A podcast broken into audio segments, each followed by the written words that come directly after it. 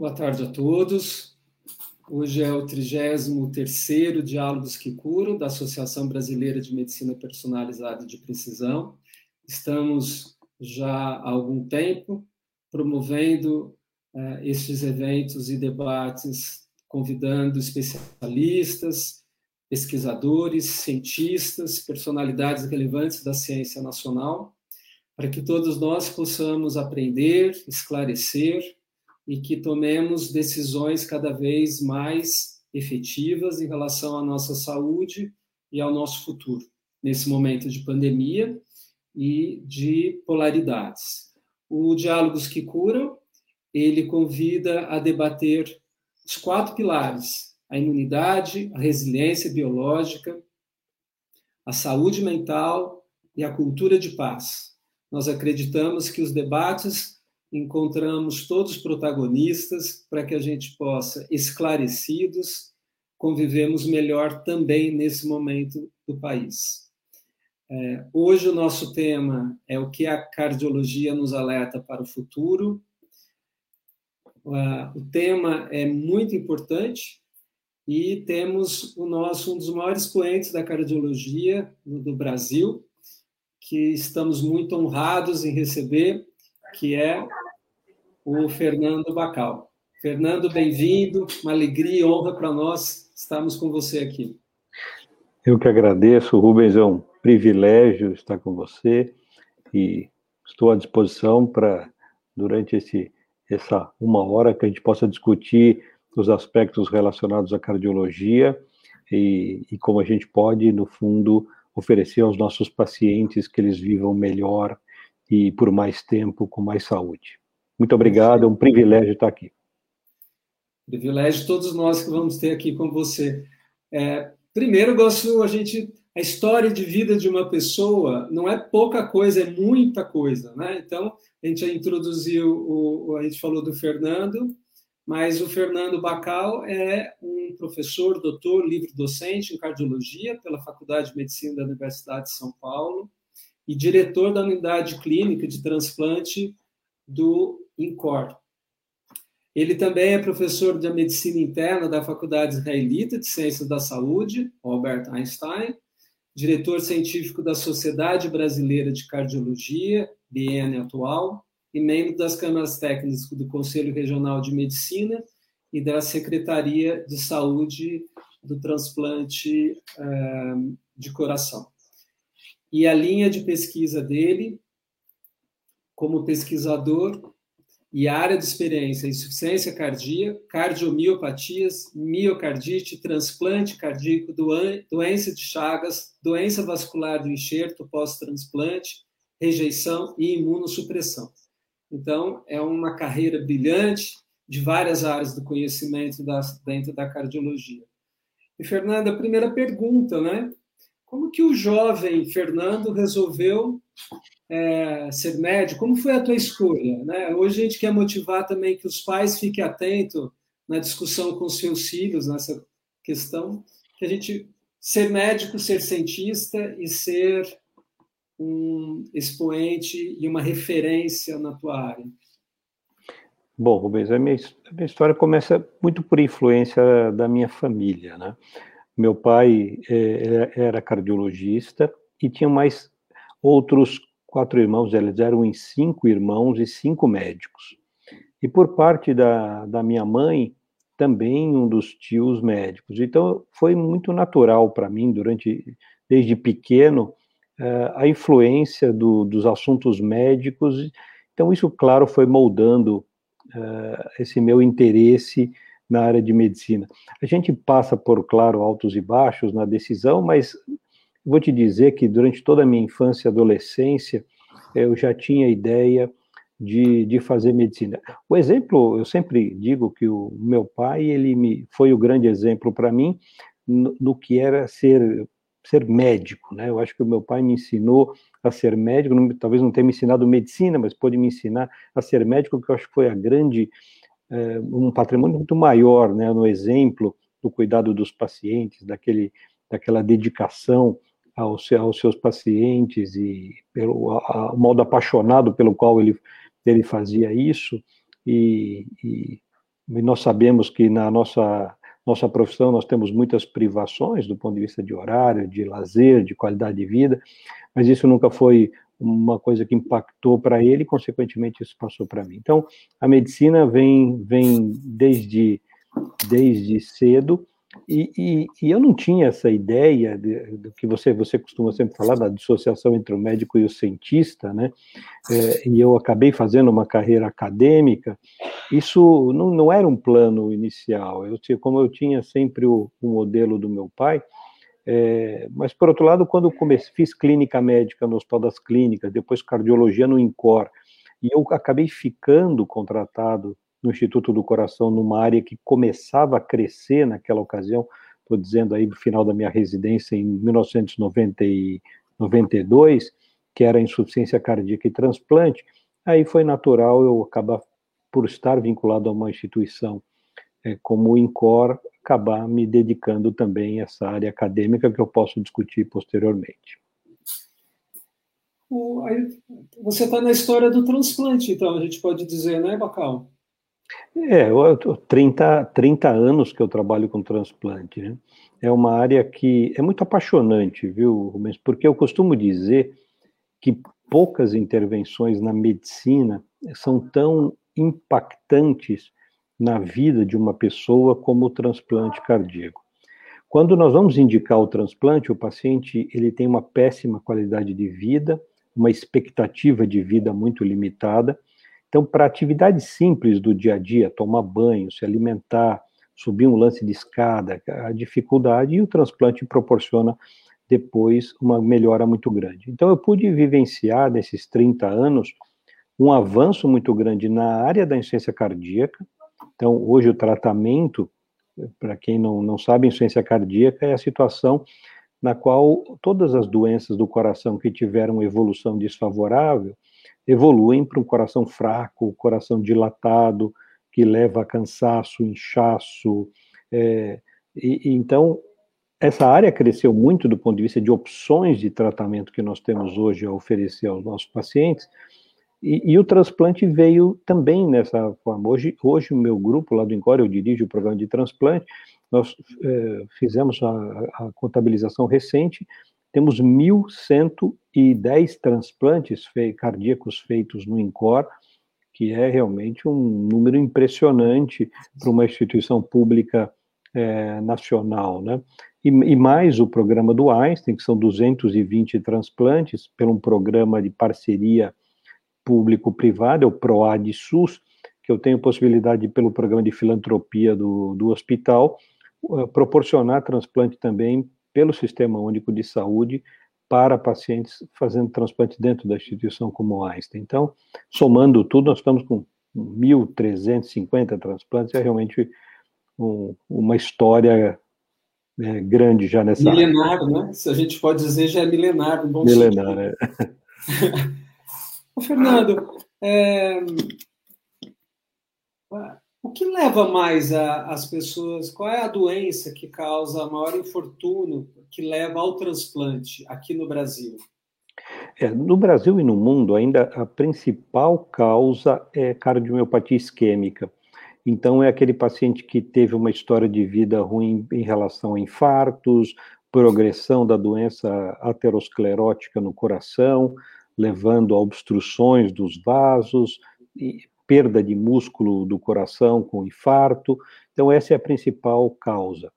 É, a hipertensão não controlada é outra causa, uma cardiomiopatia hipertensiva, as cardiomiopatias dilatadas de origem familiar, genética e pós-miocardite.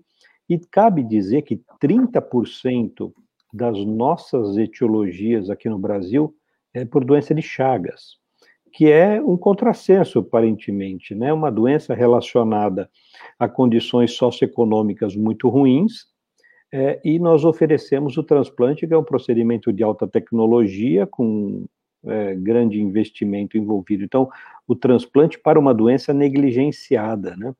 É, então, é outro, outro aspecto muito interessante. Por outro lado, o paciente que tem doença de Chagas e insuficiência cardíaca é o pior prognóstico comparado a outras etiologias, porque o paciente tem muita arritmia, tem disfunção dos dois ventrículos, mais morte súbita. É, então, é uma etiologia comparada às outras etiologias, a pior delas. Então, o transplante é realmente uma opção também, mesmo para uma doença negligenciada como Chagas. Importante isso que você falou, porque a gente dá na pesquisa a gente vai muito para as doenças não negligenciadas, cânceres, né, diabetes e, e, e as negligenciadas, leishmaniose e chagas menos, né? Eu, eu, foi assim que eu tive a experiência também na, na Imuno da Escola Paulista. A doença de Chagas é aquela conhecida como do barbeiro, né? Que está nas casas de pau a pique e que tem, é. é isso que você falou, de uma certa exclusão social e econômica. Ainda é isso?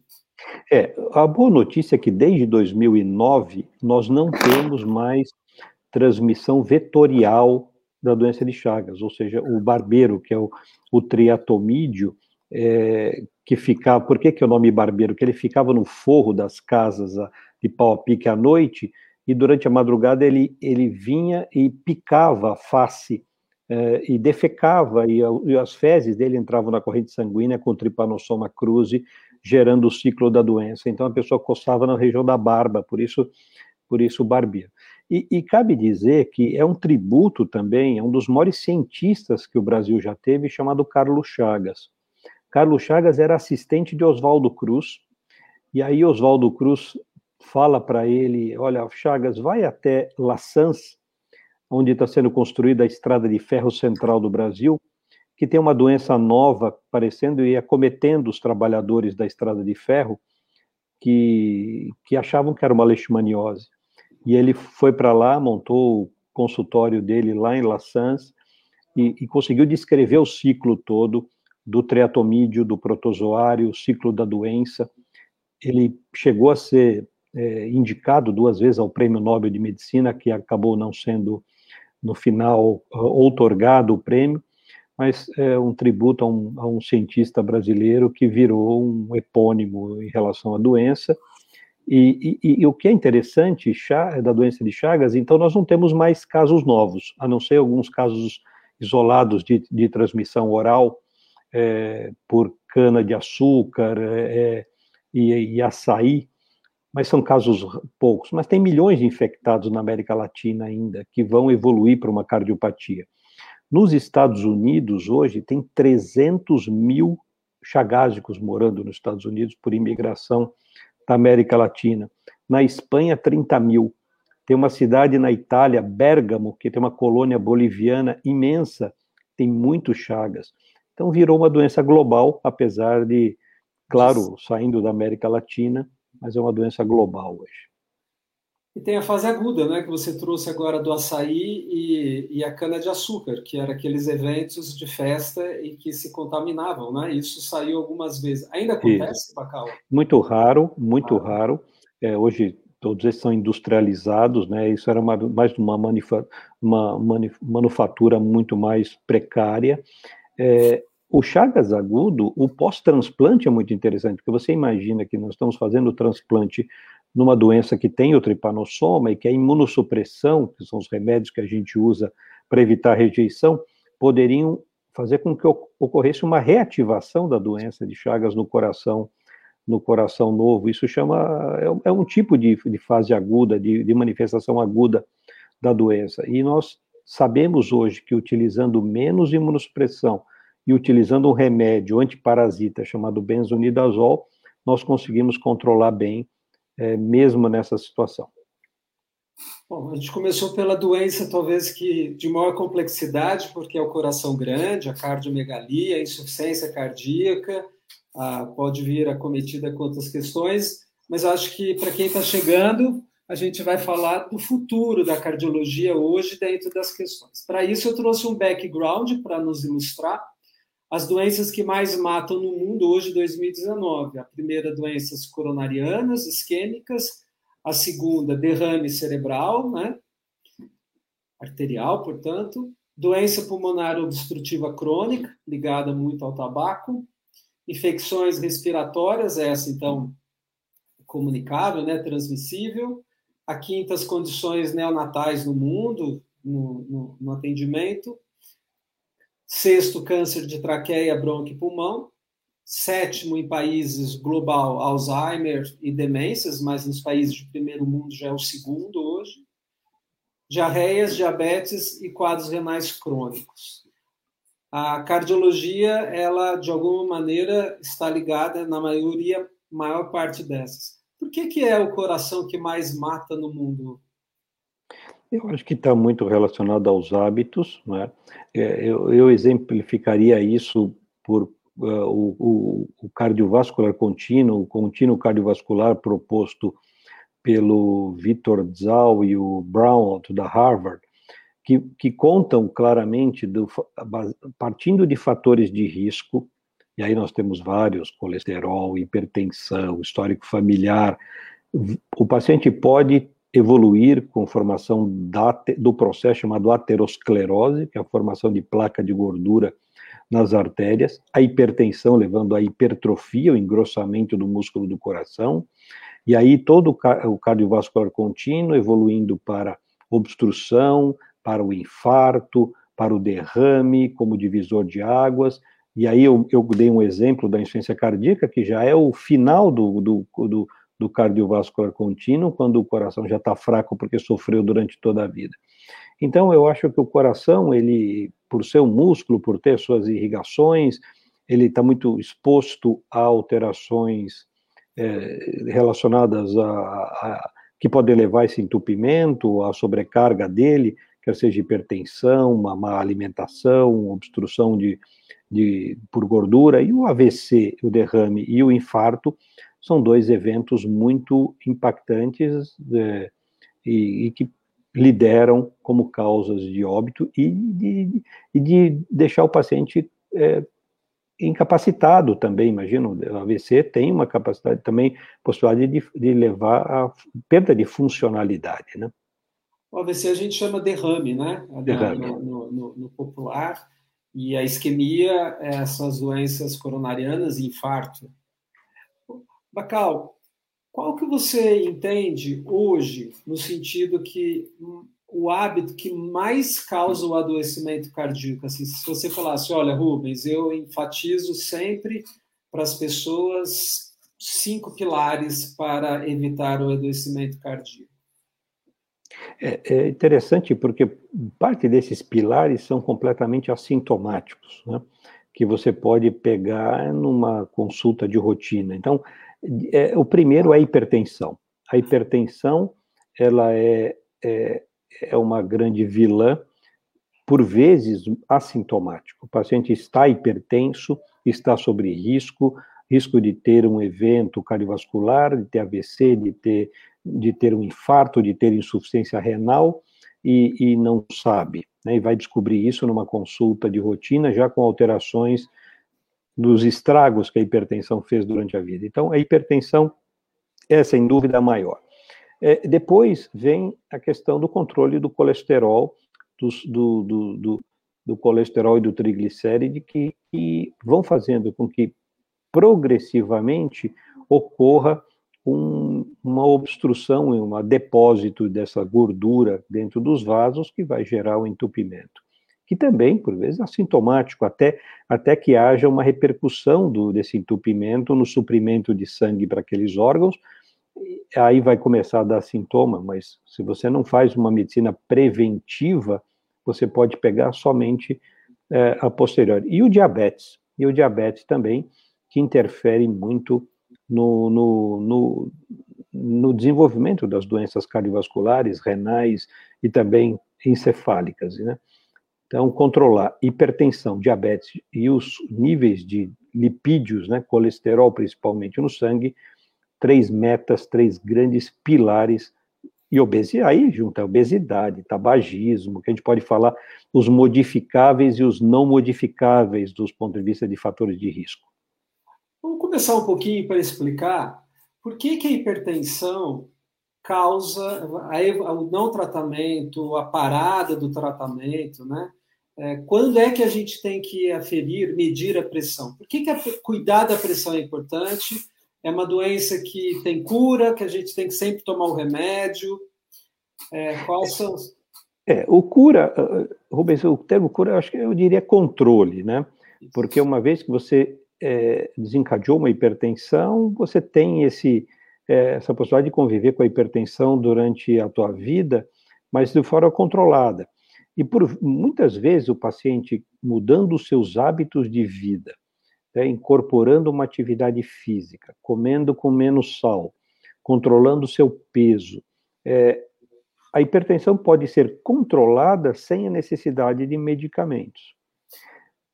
Mas tem algumas hipertensões que elas são mais é, níveis de pressão maiores e que colocam o paciente sob um risco maior e que nós vamos precisar utilizar medicamentos. A hipertensão ela vai fazendo com que haja uma alteração nos vasos e no músculo cardíaco e no rim progressivamente, é, gerando alterações estruturais desse, desses órgãos. Então, controlar a pressão é sem dúvida nenhuma, uma, uma meta importante do cuidado da saúde das pessoas. E aí vai depender do, do nível. Antigamente se achava que era 14 por 9 a pressão. Hoje nós trazemos esse número mais para baixo, 12 por 8. É, é, é, até uma campanha que a, que a Sociedade Brasileira de Cardiologia fez, uma campanha muito grande, que eu sou 12 por 8, que, que foi, espalhou pelo, pelo Brasil inteiro, é, que essa era, era a meta que a gente tentasse conseguir ficar 12 por 8, porque era o nível de pressão aceitável para proteção é, e diminuição do risco né, da, da doença. A, a, a Vânia fez uma pergunta interessante. Obrigado pela pergunta, Vânia. As doenças cardíacas são silenciosas até o gravamento? Elas são silenciosas? Por vezes, sim. E, e, e mesmo eu vou dar um exemplo. O diabético, ele pode não ter dor no peito e mesmo estando sob risco de ter um infarto.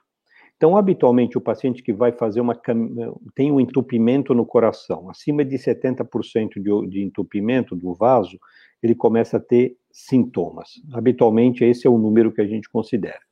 E aí, quais são os sintomas? Começa a fazer esforço, tem dor no peito, um aperto no peito. O diabético, por ter alterações nos nervos do coração, pode não ter dor, a gente chama que ele pode ser denervado, pela própria alteração do diabetes. Então, eu, eu, costumo dizer, por um lado é bom que não tem dor, por outro lado é péssimo porque não tem o aviso do risco, né? Então, a, a doença pode ser silenciosa durante muitos anos e aparecer sintomas já numa fase da doença muito instalada. Por isso que a gente sempre orienta que se faça uma avaliação de rotina para controlar os seus fatores de risco, que eu tinha comentado anteriormente, que temos os, os, fatores de risco modificáveis, né? É, é, orientar um paciente a parar de fumar, perder peso, fazer exercício, controlar melhor sua pressão, seu diabetes, seu colesterol, são, são é, coisas fundamentais de uma consulta de rotina. Por outro lado, tem alguns ainda que não são modificáveis, que o, o Rubens é o grande especialista, que são predisposições genéticas para desenvolver doenças que nós ainda não temos a capacidade de, de mudar isso, então estamos, vamos avançar muito nisso nos próximos anos, não tenho dúvida, mas existe uma predisposição familiar e genética. Isso também é interessante comentar. Porque às vezes você fala assim, ah, você tem alguém na família que teve infarto? Ah, tive, meu avô aos 90 anos. Não, isso não, isso não é, é claro que é importante, mas não é diferente, por exemplo, do meu pai, do meu irmão, que tiveram infarto jovem, na faixa dos 40, 50 anos, né? Isso tem um peso muito grande para que você veja aquele paciente com um cuidado muito maior em busca se a doença já está instalada muito mais precocemente pela predisposição genética.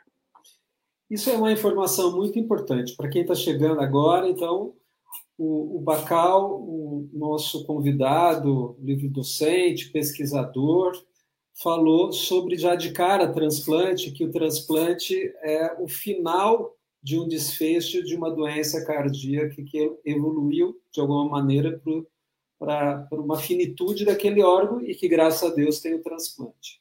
E ele trouxe agora para a gente de que o diabético e o não diabético têm uma diferença, por exemplo, na, na, na doença é, isquêmica. O, o, diabético, por uma questão da, da, do nervo dele, ele é menos enervado, no, sentido que ele queima o nervo, né? ele vai perdendo, ele tem menos chance de é, receber ajuda e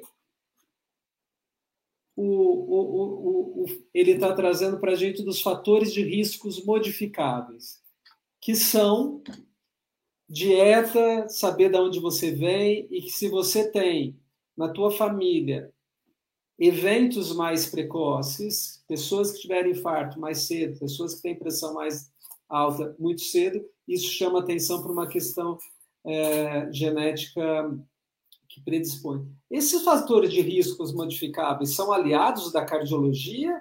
O paciente tem adesão? Qual é a dificuldade é, do médico? Muito grande. Adesão é uma vez que o paciente ainda não teve sintoma e por vezes é muito assintomático, é difícil você no dia a dia, na prática, né, na medicina, é, medicina real do dia a dia, você conseguir fazer com que o paciente tenha essa aderência, você dizer, olha, você vai controlar teu colesterol agora, vai controlar teu, teu tua pressão para evitar que tenha um evento futuro, né? Mas é, eu acho que os dados hoje são tão consistentes do ponto de vista de estudos epidemiológicos, de, de dados clínicos, é, que, de que quanto mais precoce você faz esse cuidado é, desses fatores de risco, mais saúde você vai ter, com mais longevidade, né, com mais qualidade de vida, é, quando você chegar na fase mais idosa, você vai conseguir ter uma, uma, uma plenitude. Então, eu acho que isso já hoje está bem discutido, e é o que eu, que eu discuto sempre no consultório, quer dizer, vai ter o paciente que eu vou ter que atingir uma meta de colesterol mais rigorosa, porque eu tenho que encará-lo como uma prevenção secundária, que são pacientes de muito risco, que já tem placa aterosclerótica no exame de rotina. Então, por exemplo, eu fiz um ultrassom de carótida e já vejo que tem placa de gordura ali na carótida. Isso ele já tem doença ateromatosa manifesta. Então, é, eu não preciso esperar ele ter o derrame para poder. Aí eu vou usar todas as minhas armas para reduzir esse colesterol e controlar. Não, é, esse paciente já tem placa, ele tem que ser tratado de uma forma muito intensa. Da mesma forma, um paciente com história familiar precoce, o que já teve evento, claro. Então, essa é uma missão do dia a dia, conseguir aderência, é, muito da relação médico-paciente, né? Você também fala muito disso, e, de, e de, é, isso é, é, algo fundamental da confiança, da, da, de você poder passar para o pro, pro teu paciente esses conceitos todos, mas que também que a vida não vire um inferno, que a vida tem que ser prazerosa. Eu sempre falo, não, você vai num restaurante, você vai comer o que você quiser, você vai um dia numa viagem, você vai num casamento, você, a vida tem que ter prazeres, né? É, eu sempre falo isso para os meus pacientes. Agora, o dia a dia, você tem que tentar eh, ser mais regrado, botar uma atividade física na tua, na tua prática, ter uma boa qualidade de sono, é, não deixar engordar, é, cuidar da sua alimentação, evitando frituras e gorduras, é, alimentos industrializados, muito sal no seu dia a dia. E claro, uma vez ou outra, todo mundo tem que ter essa, essa possibilidade, até porque, como eu falei, a vida tem que ter seus gostos e sua graça e, tá então o equilíbrio, né? É, Bacal, você sabe que na, eu tenho muita dificuldade, às vezes, eu tenho que fazer a prerrogativa da estatina e a Vera fez uma ótima pergunta. Boa tarde, doutor Fernando. Sou hipertensa e tenho colesterol alto. A Vera é uma enfermeira, é uma pós-graduanda, ela está em Recife, a gente conhece bem e é uma. orienta lá também. Controlados com medicamentos. Ela tem muitas câimbras. E é esta questão tem a ver com medicamentos como estatina? Esclarece para a gente, né? Por que, que as, as, pessoas ficaram com o trauma da estatina? A gente sabe que tem efeito colateral. E por que, que às vezes querem parar de tomar estatina e se a estatina faz diferença na, na, no desfecho clínico? É, o primeiro ponto é que a estatina realmente muda a história natural da evolução da formação da placa aterosclerótica em pacientes de de maior risco. É, é indiscutível, inúmeros estudos durante muitos e muitos anos, comparado a placebo. É, é, então, é, a literatura médica ela é muito consistente no papel das estatinas como grande aliado na, na proteção de pacientes. Por outro lado, é um remédio que pode dar efeitos colaterais, e Vera, você está certo. É, é, quando o paciente começa a ter câimbras, dores musculares, a gente tem que pensar realmente que possa ser o efeito colateral da estatina. E, e, frequentemente você dosa a CPK e a aldolase, que são enzimas que você consegue dosar no sangue, e elas não estão altas. Você não tem a documentação de uma miosite, de uma, de uma lesão do músculo, mas o paciente se queixa muito. O que a gente faz é alguns caminhos aí. Tentar trocar por uma estatina que não atue no citocromo P450 do fígado, que teria uma menor, menor é, é, incidência de efeitos adversos relacionados a alterações musculares.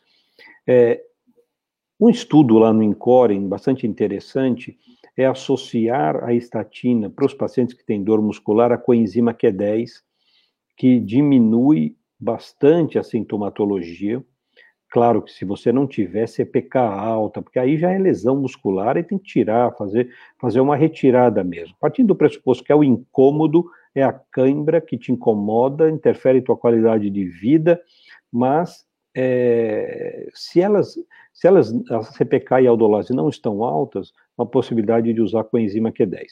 Existe também uma nova é, forma de tratar o colesterol, que são injeções, inicialmente eram mensais, que são os inibidores da PCSK9, que é uma, é, uma, é uma enzima que faz com que haja diminuição do LDL colesterol.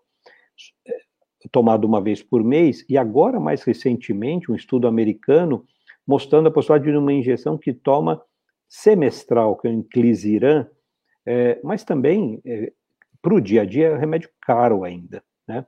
É um remédio caro para o uso diário, tanto a injeção mensal como, como essa injeção semestral. Mas é um futuro mostrando que uma, uma injeção semestral tem o impacto de bloquear, reduzir o colesterol e proteger contra efeitos adversos comparado às estatinas tradicionais. Então, esse campo avançou muito. Então, tentar minimizar, trocar a estatina, associar com a enzima Q10, buscar, buscar essas novas drogas que são anticorpos monoclonais, que são injeções com a periodicidade maior, que ajudam bastante também. Obrigado, Bacana. Muito claro. Tem uma diferença daquilo que é oferecido no serviço público, a simvastatina, da evolução delas, né, da alta-vastatina, a pita-vastatina. Se puder, tra traga e concordar, eu acho que é importante saber que também dentro da, das estatinas tem escolhas e também é, possibilidades né, de fazer. É. Um... é, muito bem colocado, Rubens. As mais tradicionais é a, a, a simvastatina e a atorvastatina, que eram as disponibilizadas no Sistema Único de Saúde. É, e as, as que não atuam nesse citocromo, essa passagem hepática, né, seria a rosuvastatina e a pitavastatina, que, que são mais novas. A gente tem utilizado a nível de consultório mais a pitavastatina como, como opção é, é, para esses sintomas que a Vera comentou muito bem. Então, é, por outro lado, pode não estar disponível para farmácia popular ou no, ou no SUS. Mas, e a Simva e a, e a Torva estão uh, disponíveis, sem dúvida nenhuma. E elas modificam, por exemplo, quando alguém tem. A, a, a Vera tem cãibra e ela mudou para uma pita e ela ficou bem. É, tem uma eficácia para aqueles que tomam a simvastatina não tem nada. E quem vai tomar pita muda desfecho clínico? Não, então, a, a, eu tenho que dizer que a Simva e a Torva são muito boas, são muito boas, e os estudos que já vêm do estudo de Framingham, daquela, desde aquela época, eh, já estamos na quinta geração dos estudos de Framingham, eram com essas estatinas mais tradicionais, e a pravastatina. Você sabe que a, a, um detalhe interessante que não sei se todos sabem, de onde vem um conceito da estatina de efeito pleiotrópico. Efeito pleiotrópico quer dizer, o efeito da estatina é muito maior do que reduzir só colesterol. Esse, esse conceito, ele vem dos estudos de transplantes, por incrível que pareça, da década de, de 70, é, finalzinho de 70, década de 80, que os pacientes que tinham submetidos a transplante cardíaco, que recebiam estatina no seu protocolo, tinham menos rejeição do que os pacientes que não recebiam, porque a estatina tem uma ação diminuindo o linfócito natural killer, migração de atividade de células inflamatórias. E a aterosclerose, um mecanismo pelo qual a placa de gordura se instabiliza e leva ao evento, é muito porque a placa inflama, entre, entre aspas. Então, ela sofre uma ruptura, ela sofre uma inflamação. Então, a estatina, além de reduzir o nível do colesterol, ela protege o sangue para essa potencial inflamação. Isso é chamado efeito pleiotrópico, que desde os estudos de pravastatina, simvastatina e atorvastatina, nós temos isso bem documentado. Perfeito. Bom, você está trazendo para a gente, então, a estatina, que é para evitar a obstrução da arteriosclerose e o desfecho, que é o infarto. Quando que a gente começa, né? Quando que o paciente tem que saber que aquele colesterol está perigoso e ele tem que começar a se tratar? É, quando o paciente tem eh, na avaliação é, documentação de ateromatose em qualquer vaso, então, por isso que é interessante, o Doppler, como eu comentei, o Doppler de carótida, que é um ultrassom das carótidas. O, o ecocardiograma, eu consigo ver a horta a nível aqui perto do coração, e às vezes você vê ateroma na horta. Ou quando você faz o ultrassom do abdômen, que você vê a horta abdominal, e, e já tem ateromatose na horta abdominal, esse paciente tem que tomar a estatina e buscar uma meta que antigamente era abaixo de 100, hoje abaixo de 80 ou 70, então trazer o colesterol ruim para esses níveis. Para o um LDL, paciente, né? LDL, colesterol ruim é LDL. Para os pacientes, que aí você tem que olhar o paciente como um todo, e, e, e porque eu também, por outro lado, discuto, às vezes, pacientes jovens, 30 anos, vêm no consultório com, com LDL de 145, 150, que o ideal seria 129, ou para baixo de 129. É, mas são pacientes magros, que fazem esporte, que se cuidam e que têm esses valores, não tem história familiar de doença coronariana na família, é, é, não tem ateromatose manifesta. Para esse grupo de pacientes, a literatura não, não deixou claro que eu devo começar uma estatina aos 30 anos de idade para alguém que não tem não tem predisposição, se cuida é, e que não tem ninguém na família que teve evento. Talvez para esse paciente eu possa acompanhar ano a ano e deixar sem estatina. A medicina, como a gente fala, tem a medicina dos consensos, onde os médicos se reúnem e determinam as diretrizes, e tem a medicina do bom senso, em que você vai individualizar, você também, né, Rubens, é o, é o grande especialista da, da medicina individualizada, personalizada, e que você possa identificar que aquela pessoa, apesar de ter um colesterol um pouco acima, eu vou segui-la sem, sem medicamento. E, e, de modo geral, se agora se é um obeso, é um diabético, é um hipertenso, eu, eu tenho que valorizar esse colesterol ruim alto, LDL alto e tratá-lo. Quando que o, tem alguma questão desse paciente jovem que tem o colesterol alto e tem atividade física e não tem, já fez ultrassom, a, a condição vascular dele, as carótidas não estão é, calcificadas, é, tá... quando é que é, a gente é, que a gente já de... se ele é obeso, ao contrário, tem 30 anos, não tem condição genética, mas tem essas alterações do LDL, mesmo com 30 anos, deve iniciar? É, essa é a grande questão. Eu acho que a literatura médica não conseguiu responder isso com, com clareza. Mas eu, o que eu falo é o seguinte: é o acompanhamento ano a ano, a mudança do, do, do perfil. Então, você vai ter, o, nesse paciente que você faz o seu acompanhamento, faz seu check-up, e se ele continua sem nenhuma manifestação de ateromatose, inclusive tem um, exame chamado score de cálcio coronariano, que você faz uma tomografia que tem um software que calcula a quantidade de cálcio é, dentro do coração, porque a placa de gordura tem muito cálcio. Então, se o score de cálcio zero, não tem calcificação nenhuma, não tem nenhuma artéria, eu vou seguindo, é, não faço a score de cálcio todo ano porque tem radiação, mas mantenho a avaliação desses ultrassons, e se existir uma mudança, que às vezes a mudança não é a formação da placa, é a mudança da espessura da artéria, de uma proliferação da camada intimal do vaso. Então já está dando mostras de que aquele endotélio, que é a camada que reveste internamente os vasos, já está mudando e formando placa aí sim. Mesmo um paciente sem risco nenhum tem que tomar estatina.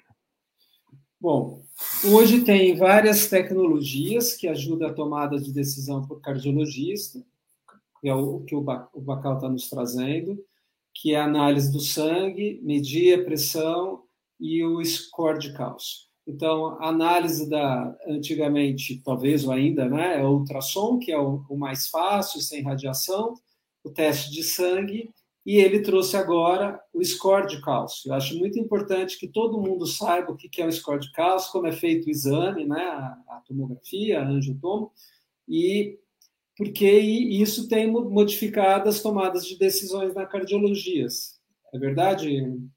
É verdade e mudou tremendamente. A, a, o score de cálcio e mais o exame mais completo, que é a angiotomografia com score de cálcio, em que eu consigo ver os vasos e a calcificação, a quantidade de cálcio, é um exame que mudou muito o modo pelo qual é, se entende a doença aterosclerótica. Até que recentemente, um grande estudo, um estudo chamado estudo isquímia, avaliou pacientes que tinham função cardíaca normal e não tinham lesão no tronco da coronária, o tronco onde se bifurca o sistema esquerdo, a artéria descendente anterior e circunflexo, ou seja, é uma artéria muito importante porque dali saem todos os ramos. O infarto de tronco é um infarto frequentemente fatal.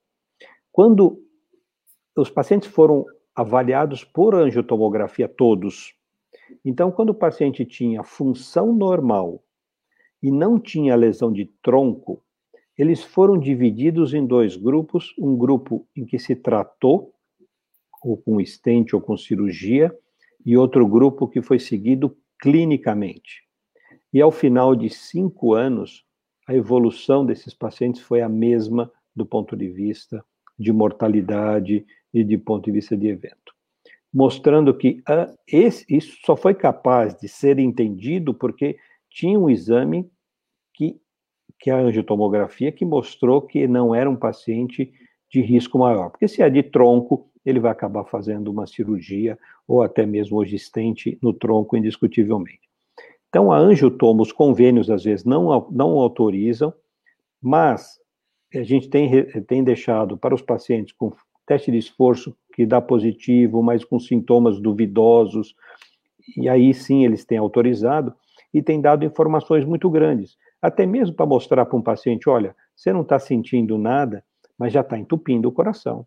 Nós temos que virar esse jogo, nós temos que buscar metas muito mais restritivas, é hora de de todo o empenho para que você não venha a ter um infarto no futuro. Perfeito.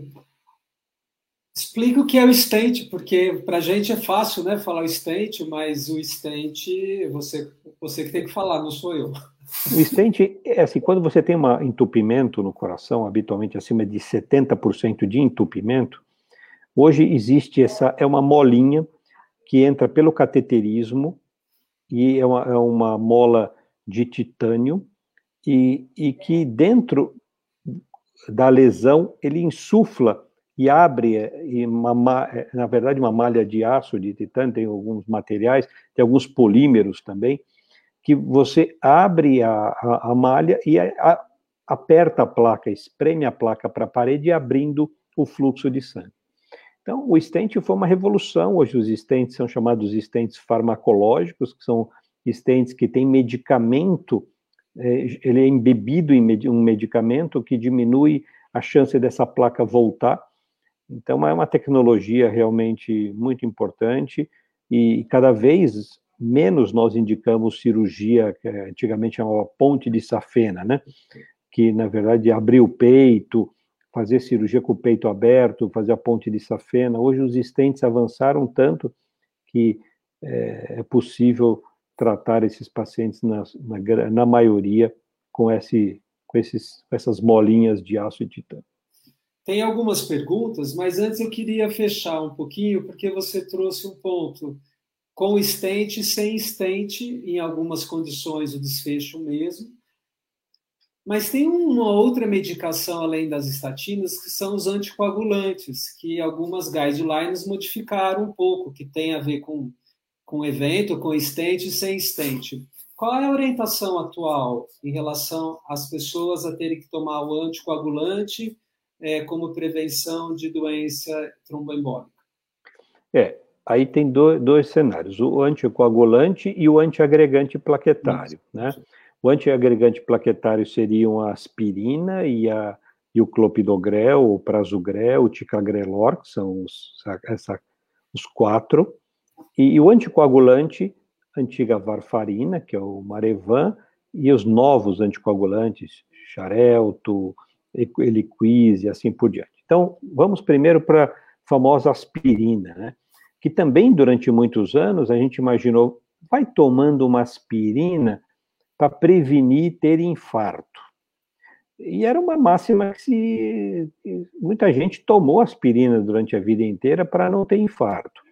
E aí isso foi testado em grandes estudos e mostrou que se você não tem a doença estabelecida, você não tem a placa, você não tem um fator de risco maior, você pode ter mais sangramento e gastrite, úlcera e sangramento de estômago do que efetivamente está te protegendo para um AVC e um derrame.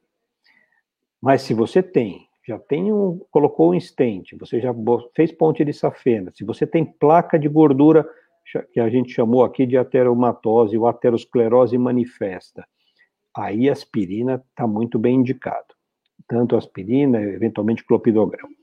Os anticoagulantes, eles devem ser utilizados para os pacientes que têm maior risco de tromboses e eventos tromboembólicos.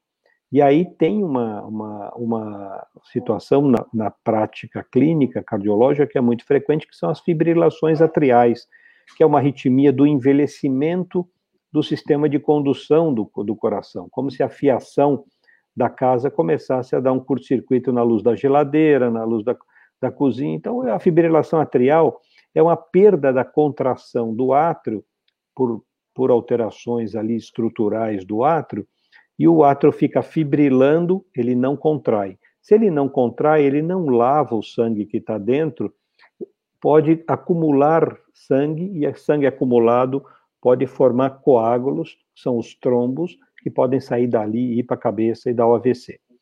Então, esses pacientes têm que tomar anticoagulante, a não ser que tenha alguma contraindicação para usá-los. Né? Então, pacientes que têm risco de sangramento, pacientes que têm cirrose, varizes de esôfago, ou que já tiveram algum sangramento importante, esses não podem usar. Macau, então, só para fazer uma revisão, vamos ver se eu consigo. É, primeiro, você trouxe a questão das doenças que, a lá, que dá insuficiência cardíaca congestiva, que é o Chagas, no Brasil, uma doença negligenciada e que é uma das causas de transplante. O Chagas dá uma segunda alteração, que são dos ritmos que você está trazendo agora, e talvez a gente possa outras alterações que dão, que são questões cardiológicas que levam também a complicações do coração, e a principal, entupimento das artérias, da arteriosclerose, derivado de ou genética e ou é, é, práticas de vida, né? escolhas que a pessoa faz, alimentares, sedentarismos, dificuldade de sono. E que a gente já tem como remediar isso. tanto para o colesterol, novas drogas, uh, e, e, evitar também o, o, derrame, né, que é o, o, uma, uma das causas da morte também. E que o mais importante é que, uma vez prescrito e o médico estabelecido a, a estratégia de remediar, que o paciente mantenha-se fiel e leal e, e aderido ao tratamento. Quando ele para, piora os riscos, né? quando a pessoa tem pressão alta e de repente achou que pode parar de tomar o remédio porque ele está bom. Isso tem um impacto pior? Tem um impacto e efeito rebote, né? Isso pode realmente piorar, é, ainda mais se o paciente continua não, com, com seus fatores de risco não modificados, né? Continua obeso, continua não se cuidando, continua tendo a apneia do sono e assim por diante, e para remédio pode ser o gatilho que, que faltava para ter aí sim o evento mesmo, infartar e ter uma alteração. Então, essa aderência tem que ser o cuidado é, para sempre, né? Durante toda a vida, para que chegue com mais longevidade, mais qualidade de vida, uma expectativa de vida maior. Perfeito. Bom, o Marcos Capesuto, bem-vindo, Marcos, é um conhecido nosso. Boa tarde, doutores. Sou hipertenso e gostaria de saber quantos remédios para controle de pressão podem afetar os rins e quais os medicamentos que seriam menos prejudiciais. Na verdade, acho que são duas perguntas aí, né? A ausência é. do remédio, o impacto no rim também, né? É, é Marco, o, o, hipertenso que não trata, ele tá, o rim dele está mais suscetível a ter problema do que a hipertensão, do que o remédio. Os remédios antihipertensivos hoje têm um, um poder de proteção renal importante, é, é, com vasodilatação das arteríolas do rim, promovendo maior fluxo de sangue para o rim. Então, os, os, o inibidor da ECA, captopril, enalapril, os bloqueadores de receptor de angiotensina, losartana, é, penicar, é, é, micardes, uh, diovan, que são dessa, desse grupo de, de, de medicamentos, tem uma propriedade importante de proteção. O que talvez piore é usar muito diurético, talvez. É um paciente que que trata a hipertensão com muito diurético. Hoje tem remédios mais modernos que podem proteger mais o, o, o, o sistema cardiovascular como, um todo do que diurético. Mas também um detalhe, muito importante, não usar medicamentos que são nefrotóxicos, os anti-inflamatórios, né? Existe uma prescrição ainda indiscriminada de, de anti-inflamatórios que são remédios perigosos para o rim, né? Então, de modo geral, eu não teria esse receio. Pior não tratar a hipertensão pensando na, na longevidade do seu rim. Uma das grandes causas de transplante renal, às vezes, é o infarto renal, né? Já é por uma questão hiper, rebote à hipertensão, é isso? Perfeito, perfeito. Então, acho que isso é uma imagem muito importante, Marco, viu? E obrigado pela tua, tua pergunta, porque é interessante, às vezes o que é o remédio vira vilão, né? E, e é exatamente esse o objetivo da gente esclarecer para todos nós. A Elisa traz uma outra questão de pergunta, que a hipertensão causada apenas por estresse em alguns períodos pode ser um risco? Vou pedir para você falar do avental branco e também da, da, das monoaminas que possam atuar aí nessas avaliações da hipertensão. É. Por favor. Interessante. Elisa, é, primeiro que o estresse é um fator, claro, então ter menos estresse, dormir bem, fazer ou uma meditação, ou uma yoga, ou fazer teu exercício, isso é, é muito importante. É, então, é um risco, sim. Mas se esse risco ele é um risco modificável e você melhora do ponto de vista dessa tua carga de ansiedade e estresse, isso vai repercutir com uma, com uma proteção para o pro, pro coração e a pressão pode controlar. O Rubens levanta uma questão da, do, do avental branco. Porque você recebe o carimbo de hipertenso, você vai levar esse carimbo para a tua vida, né? Então, habitualmente, na primeira consulta, alguém que está com 14 por 9, pode ser uma situação, não conhece o médico, será que vai ter um vínculo bom? Está é, tá apreensiva com as notícias que vai receber.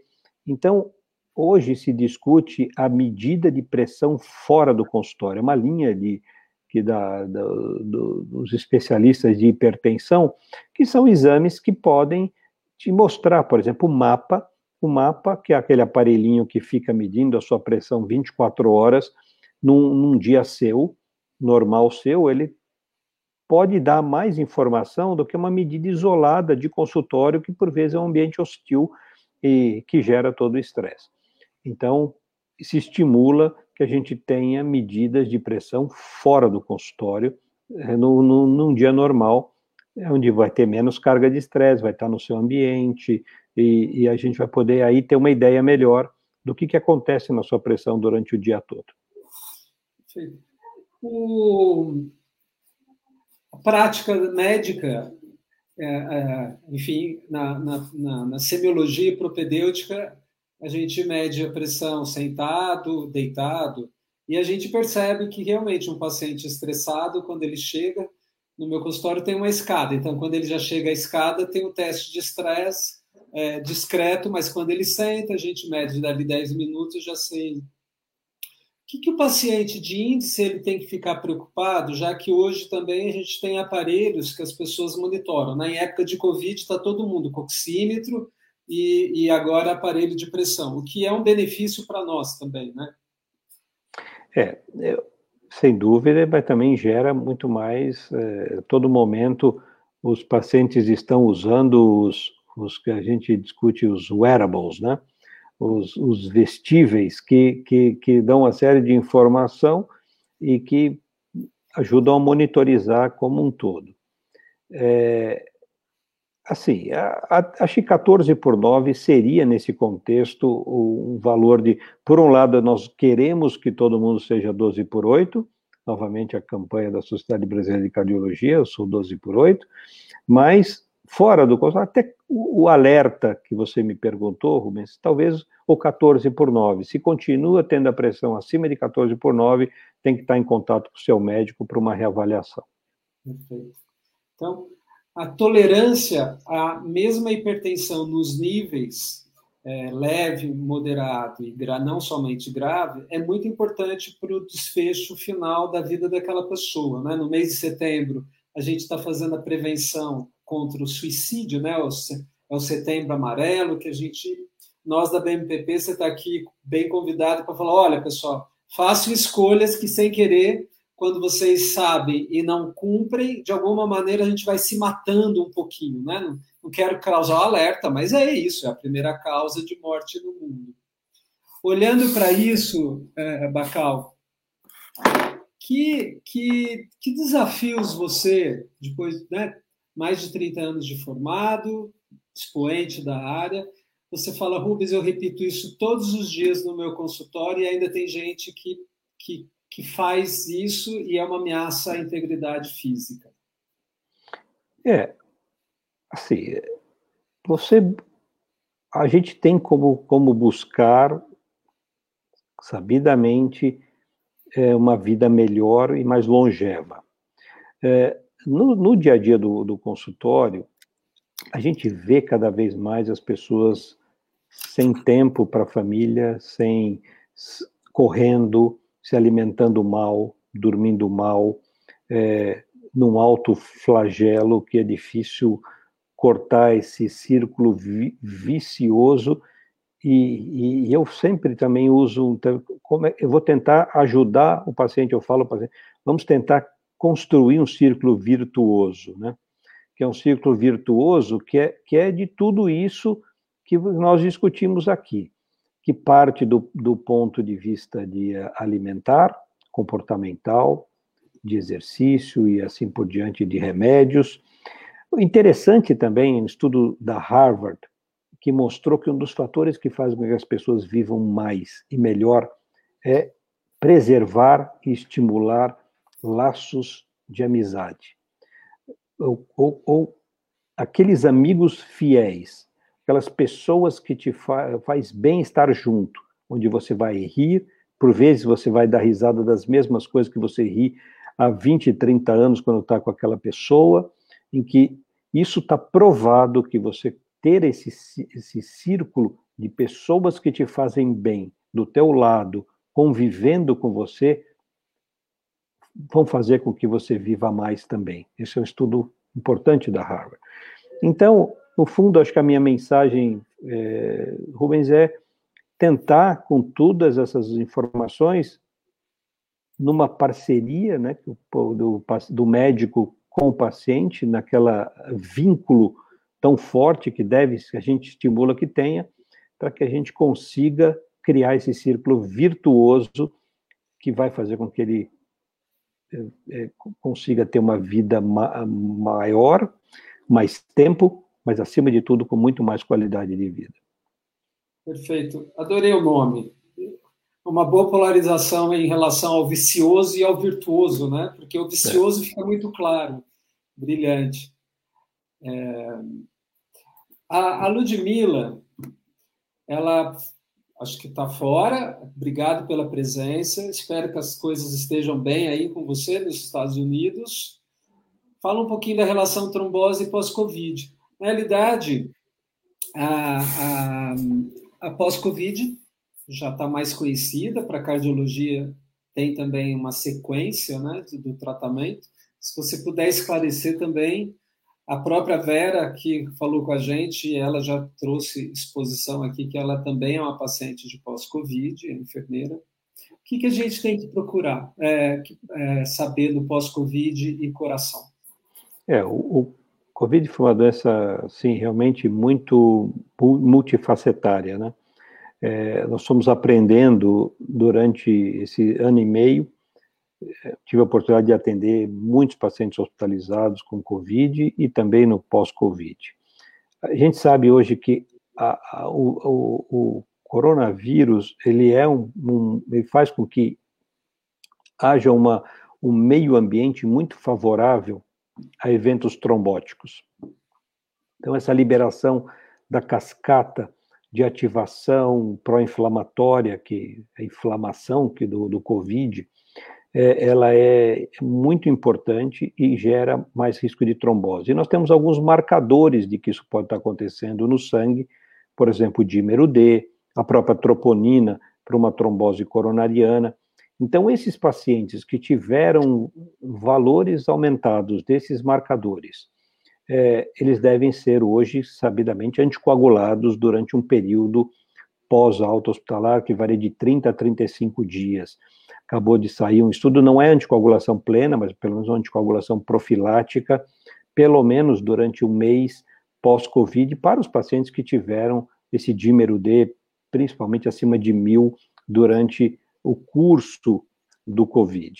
Essa é uma das linhas de atendimento. Mas mesmo na tempestade do Covid, o cuidado muito grande com os eventos trombóticos, e aí os anticoagulantes fizeram um papel importante no contexto do tratamento, como o corticoide também fez, é, e, e, e, também hoje uma linha que se chama de long, long COVID, né, que é o COVID longo, que são aqueles pacientes que estão em processo de reabilitação mesmo, porque perderam muita massa muscular, ficaram entubados, perderam 10 quilos, têm dificuldades respiratórias que às vezes persistem por meses, além das alterações de olfato e paladar, é, alterações cognitivas. Né? Então, a gente tem visto alterações cognitivas é, relacionadas ao Covid. Então, as principais instituições hoje estão se estruturando para terem, para montarem centros de reabilitação pós-Covid. Nessa ampla é, multifaceta que o, que o Covid pode pode fazer do ponto de vista muscular, respiratório, comportamental, cognitivo. É, então, eu dei o exemplo, eu, duas instituições muito importantes americanas, a Cleveland Clinic e o Cedars-Sinai, em Los Angeles, têm centros muito estruturados hoje do, do cuidado pós-Covid para os pacientes com Covid longo.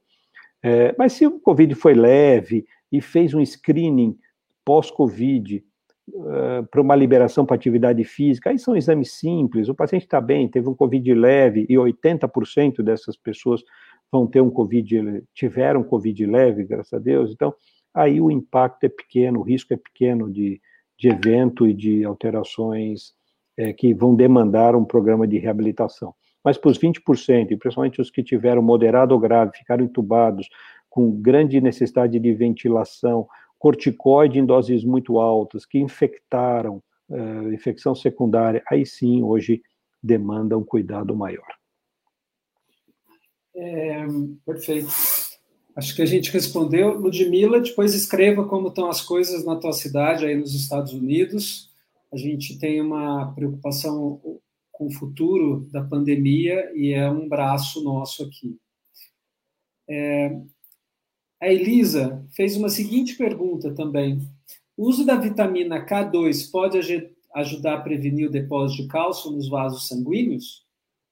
É, ah, esse não é um consenso ainda, Elisa. Acho que os estudos, eu precisaria ter estudos mais consistentes, com um número maior de pacientes. Eu acho que aí nós temos dados de série de casos, dentro da hierarquia do conhecimento médico, é, eu acho que falta o grande estudo randomizado, placebo-controlado, para responder se nós vamos incorporar o K2 na, no nosso arsenal, como ômega 3 parece já ter, não é? benefício, mas eu, eu não colocaria no mesmo, na mesma força, mesmo poder do que uma estatina, do que até mesmo ômega 3 nesse contexto ainda. Perfeito. Concordo. Ah, hoje a nutrogenômica aos poucos está entrando e a gente precisa também saber exatamente qual é o, o nutriente que faz para assumir o risco, e acho que os estudos que vão ter que mostrar. Só para esclarecer aqui para todos nós, a Ludmilla trouxe que foi em relação ao marido dela nos Estados Unidos, ele teve uma Covid claramente com por dedímero, então foi esse valor, 2.300. Ele teve embolia e agora pressão alta, leve, e está reclamando de dor no peito. Esta dor no peito, em pacientes masculinos e femininos, chama atenção para um cardiologista? É, a dor, a dor no peito é um sinal que pode ser, claro, uma, uma, alteração de angina, se é uma dor no peito opressiva relacionada aos esforços, mas por outro lado, tem outras dores na, na região do tórax que entram no diagnóstico diferencial, até mesmo é, dores osteomusculares, né? uh, o COVID uh, altera muito uma inflamação muscular, uh, se o paciente ainda mais perde peso, pode ter alterações estruturais, osteomusculares relacionadas, alterações da pleura, inflamações de pleura, a própria embolia como uma alteração ainda podendo dar uma, uma, uma dor residual. Então, acho que são tantas é um sinal de alerta que precisa de uma avaliação mais detalhada. Né? É, ainda bem que foi feito o diagnóstico, tá, tomou anticoagulante, está tomando anticoagulante. Então, esse é um exemplo claro, né, Ludmila, do, do papel do biomarcador de que pode detectar um risco trombótico e iniciar um tratamento. Perfeito.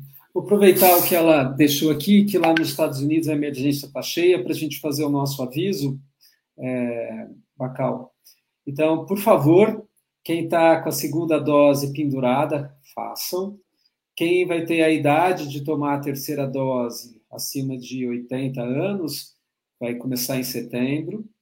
E nós estamos atravessando um período de grande seca e as pessoas devem tomar bastante hidratação. Então, a vacina ela é uma medida preventiva, mas é o uso de máscara, distanciamento e lavagem de mãos, ainda que mantém a, nós todos mais seguros. Então, obrigado pela, pela referência. A, pegando em mulheres, a Januária, obrigado pela pergunta, Januária.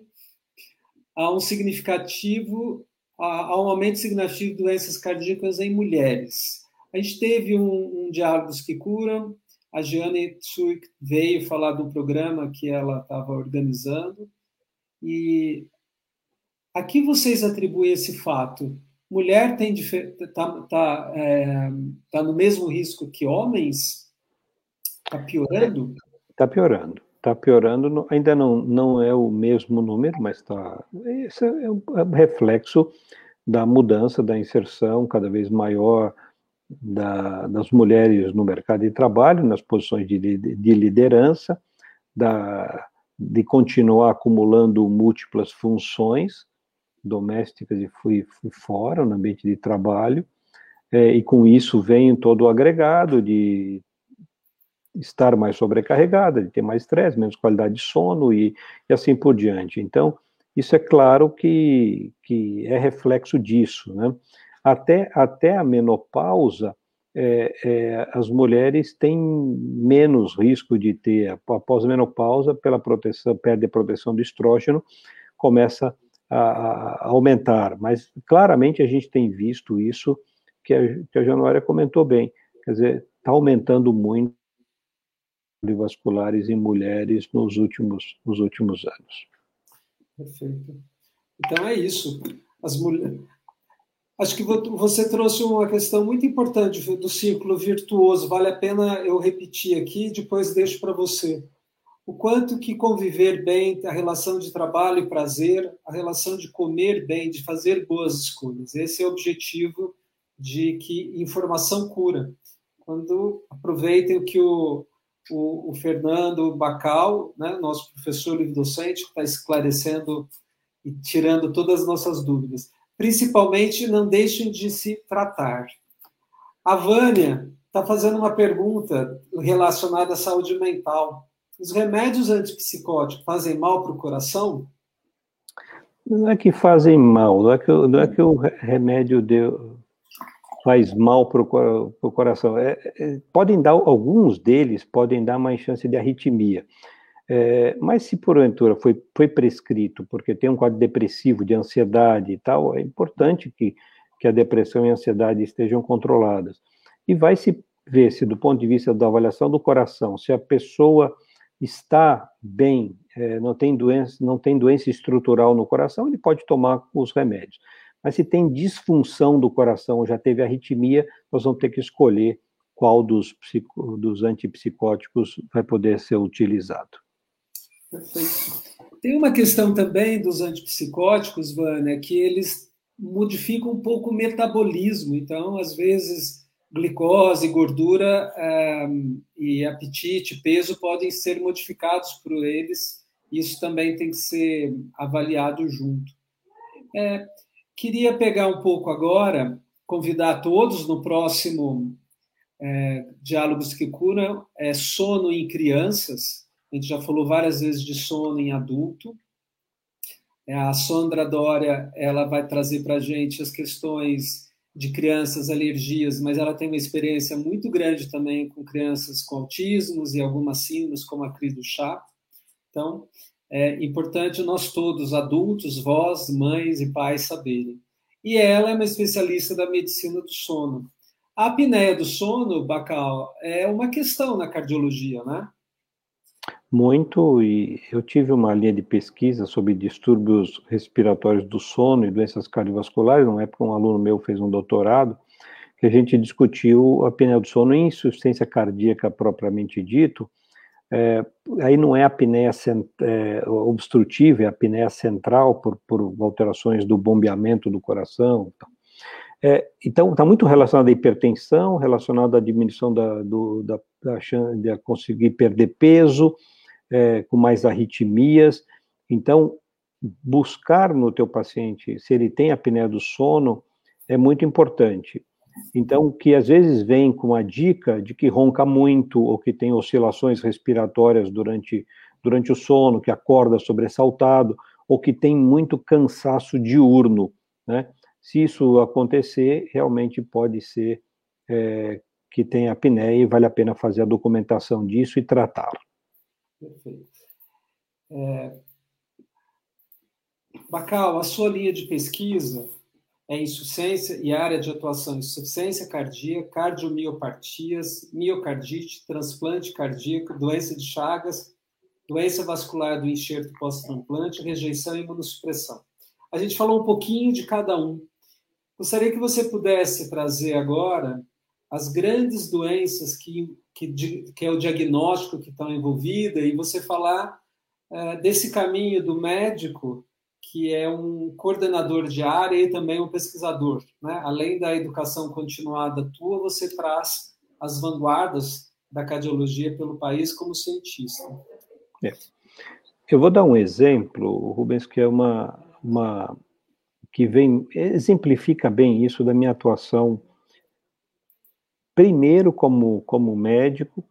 Então eu faço, eu atendo pacientes com insuficiência cardíaca há 30 anos, mais de 30 anos. Então, é uma, uma subespecialidade dentro da cardiologia. E no meu ambulatório do, do INCOR, é, eu percebia que os pacientes que tinham insuficiência cardíaca, numa fase mais grave da doença, tinham um hálito diferente. E aí, eu fui procurar se alguém no mundo tinha descrito esse, esse achado.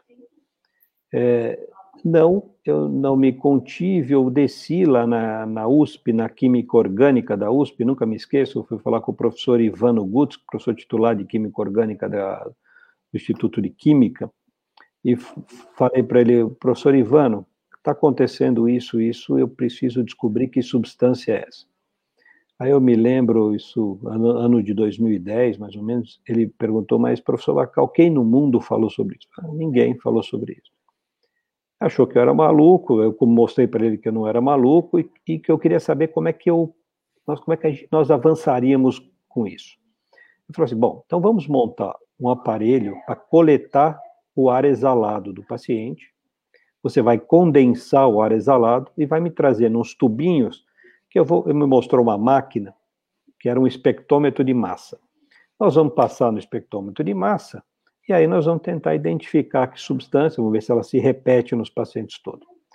Bom, e essa foi uma epopeia, eu, a doutora Fabiana Marcondes, foi minha pós-graduanda nessa linha, o Ivano Gutz e o Guilherme, e o Guilherme, o mestrando de química dele, essa história bonita é, virou uma patente americana de um biomarcador de insuficiência cardíaca no ar exalado, que é a propanona, e nós conseguimos a patente nos Estados Unidos, a patente mundial, a partir de uma observação clínica, né?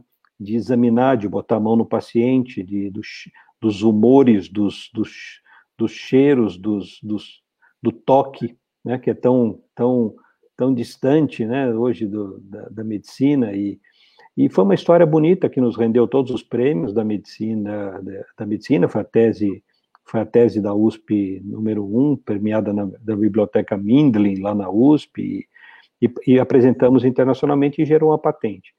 Então, a insuficiência cardíaca é uma, é uma doença que é o evento final de várias doenças que tiveram e que é uma linha de é um campo muito grande para pesquisa. E hoje, tecnologia, incorporação de tecnologia também. Por exemplo, os corações artificiais, que são dispositivos americanos, alemães, que podem fazer com que o paciente viva muito bem com coração artificial. São quase 10 mil americanos vivendo com esse dispositivo eletromecânico ligado a baterias. Então, o transplante mesmo, que avançou muito no controle da rejeição, as pesquisas em doenças de Chagas, as pesquisas nas miocardites. Então, isso, como eu falei, foi natural eu estar num, num momento de uma subespecialidade que cresceu muito, é, eu tive a felicidade de, de conseguir, é, na, numa perspicácia, gerar um, uma medicina translacional e que gerou um conhecimento e uma, e uma patente internacional de uma descoberta nossa lá no INCOR. É, então, é, eu, eu tento conciliar meu dia a dia de assistência com essa parte de pesquisa, está com os alunos, está com os residentes, isso me estimula muito e, é, é o que faz o tripé da, da academia, né? A, ensino, pesquisa e assistência, e eu, é isso que é o meu norte aí no meu, na minha prática cardiológica. Parabéns, é uma, um privilégio para nós te ouvirmos, é, Bacal. E essa informação, né, o Bacal está trazendo que não é só a pesquisa, mas que traz o impacto social que modifica as vidas e ainda uma patente. São questões que são muito importantes. quando a gente inova na área da saúde. Pesquisas sempre são importantes, mas as pesquisas que causam os impactos sociais, elas estão um passo adiante. E aquelas que têm patente, elas trazem uma relevância, relevância também para todos nós. Parabéns, um orgulho para nós tá, você estar tá aqui mais uma vez. Obrigado. Ô, Bacal, e a questão de quando, quando um transplante pode dar um pouco de erro, né? no sentido que você traz a, tanta doença vascular de enxerto, essa questão, rejeição e imunossupressão. Em época de imunidade, né? o sistema imunológico, quando não joga a favor do paciente, isso como, como mitigar? Talvez a gente entender, porque às vezes as pessoas acham que o transplante é vai lá e transplanta, né? mas tem todos os passos de é. efetividade e pega, né? É toda uma, uma análise imunológica que é feita antes, né? É, hoje os remédios imunossupressores, mas é, claro que tem seus riscos o transplante, o sucesso hoje é 90% para um transplante, tem 10% de risco ainda, é maior do que qualquer outra cirurgia, mas imaginar que um paciente que tem uma insuficiência cardíaca em fase avançada, ele tem um prognóstico pior do que vários tipos de cânceres, né? Com uma mortalidade maior que 70% em um ano, né, quando chega na fase final da doença. Então, o transplante é, é, é muito impactante. É aí o cuidado com rejeição, cuidado com infecções, porque é o equilíbrio que você tem que fazer entre os remédios. Se você dá muito imunossupressor, ele vai infectar mais, porque as defesas ficam muito muito baixas. Se você dá de menos, o sistema imune agride o enxerto e dá rejeição. Então, é uma arte fazer esse equilíbrio, e a doença vascular é a principal complicação tardia dos órgãos sólidos transplantados, né, que, que é o entupimento futuro desses órgãos, que a gente tem avançado muito também no entendimento, porque é um mecanismo muito imunológico, e quanto melhor você controla esse aspecto imunológico, mais longevidade você vai dar também para o coração transplantado. Em relação às doenças do ritmo, né, as arritmias cardíacas. Porque o colesterol é muito bem conhecido no sentido de ter que fazer. Quando é que a pessoa tem que levar em consideração que aquele sintoma dela pode ser um sinal? Todos os ritmos têm alterações perceptíveis? Não, a arritmia é, você vai sentir com palpitações e quando a pessoa sente que os batimentos estão fora do compasso, né? Então, a sensação, o sintoma principal é sensação de palpitação, sensação do, do, do, do dos batimentos fora, fora de ritmo. É, esse é o principal alerta, e o paciente realmente acaba notando que está nessa situação. Percebo. É, tem, tem uma pergunta que eu deixei passar, desculpa, vi agora, que é do Cauê o... Você já, acho que já tinha respondido, mas eu vou só fazer um preâmbulo para quem chegou no final. O Bacal trouxe para a gente de que para o desfecho clínico e que a gente tenha êxito de sobrevida na, na nossa vida, é, uma vez diagnosticado pressão, alterações de colesterol, ritmos, remediar sempre, que hoje é, a gente tem prevenção. E que as doenças das artérias é, que mais matam, né, as doenças isquêmicas do coração, as coronárias, também a gente tem como fazer uma investigação e prevenção e intervenção, no caso, é, para evitar o infarto. E que, além das doenças de pressão, a gente tem as questões de coagulação.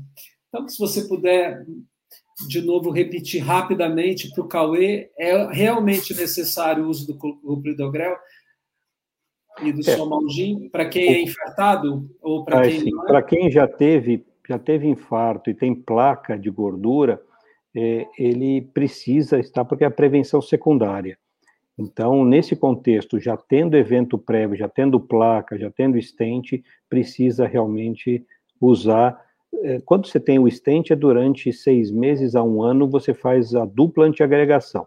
E depois de um ano, você fica só com, com aspirina, que é o somalgin, aí para a vida toda.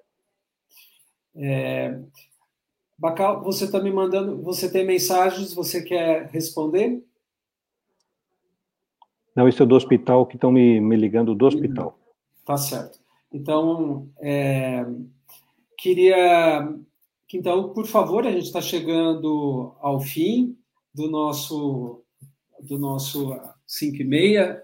Bacal, gostaria que você deixasse as suas mensa a mensagem para como pesquisador e cientista de tudo que você envolveu esse, essa personalidade humana, médico, pesquisador, para as pessoas e olhar para a vida no círculo virtuoso. Gostei disso. Vamos chamar Bacal e o círculo virtuoso, tá bom? Bom, Rubens, eu, eu primeiro novamente agradecer a oportunidade, né, de, de estar aqui uma nessa tarde de sábado discutindo com você, com seus com seus amigos, com seus ouvintes desse desse teu desse teu programa de discussão em busca da, da saúde, da vida. Então é um privilégio estar com você. Eu te conheço há tantos anos e, e, e parabéns pelo teu trabalho, pela por, por tudo que você tem construído. É, então a minha mensagem, minha mensagem final é que nós temos como mudar a história natural das nossas doenças e a doença cardiovascular entra nesse contexto é, de forma importante, porque, como eu comentei, nós temos fatores modificáveis, não modificáveis, é, então nos cabe, nos fatores modificáveis, é, orientado por um médico, orientado pelo, nos alerta sobre os riscos, fazer essas mudanças para que a gente tenha mais saúde. Por outro lado, as decisões em medicina, na cardiologia principalmente, são medicina, são decisões baseadas em ciência, então nós temos hoje eh, respostas para essas questões que nós discutimos aqui em cima de grandes estudos randomizados, de grandes registros, de grandes estudos populacionais de muitos anos, então é, mostrando que, que é, claro que as decisões pessoais são importantes, mas a experiência, a expertise ela é importante, mas sempre é, também embasado na ciência, no contexto do conhecimento do conhecimento médico adquirido em grandes estudos, né? Então a cardiologia avança muito, está avançando. O futuro, Rubens deu algumas pinceladas, talvez seja essa medicina mais personalizada, medicina de precisão, é, em que explica por que pacientes respondem e outros não respondem a determinado tratamento, porque a gente vai entender no futuro é, que a gente vai poder escolher determinado medicamento, determinada terapia, com mais chance de, de, de, de efetividade, de sucesso para cada, cada paciente. Então, é um momento muito importante de que grandes transformações, né?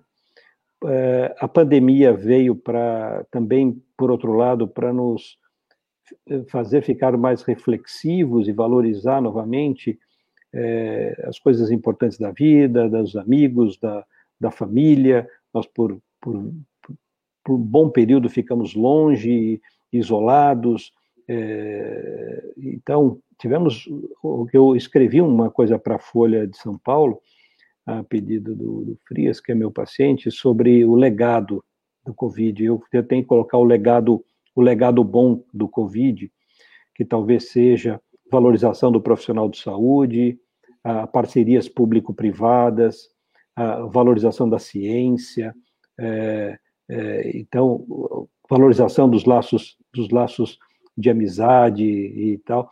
Então eu acho que a gente vai tirar também lições proveitosas dessa desse momento e fazer com que a gente construa uma, uma vida melhor e mais saudável. Perfeito. Olha, tem mais gente querendo adotar o ciclo virtuoso. Pode plagiar Pode, você? claro, claro. Isso aí. Então, Vera, eu quero agradecer você, é, pessoalmente, em nome da BMPP, né, pelo brilhantismo, pela relevância da tua, da tua conduta, da, da personalidade médica e cientista desse país. Quero aproveitar, na cultura de paz que a gente tem, é, entrar no ano novo judaico que se aproxima, desejando para você, sua família e todos, e todos nós, que a gente possa engajar e, e tudo isso que você acabou de dizer, de legados, que a gente possa renovar promessas nesse novo ano que anuncia, então, e que a gente dê as mãos para uma humanidade fraterna e evolutiva nas decisões. Muito obrigado Amém. a todos aqui Amém. todos. É, pela presença, pelas perguntas. E, Bacal, Shana Tová, para todos Shana vocês, um bom ano. Shana Tová, um bom ano a todos. E, e estou sempre à disposição para voltar e estar discutindo junto aspectos tão importantes de saúde. Obrigado pela oportunidade, viu, Rubens? Sorte nós todos. Obrigado. Tchau.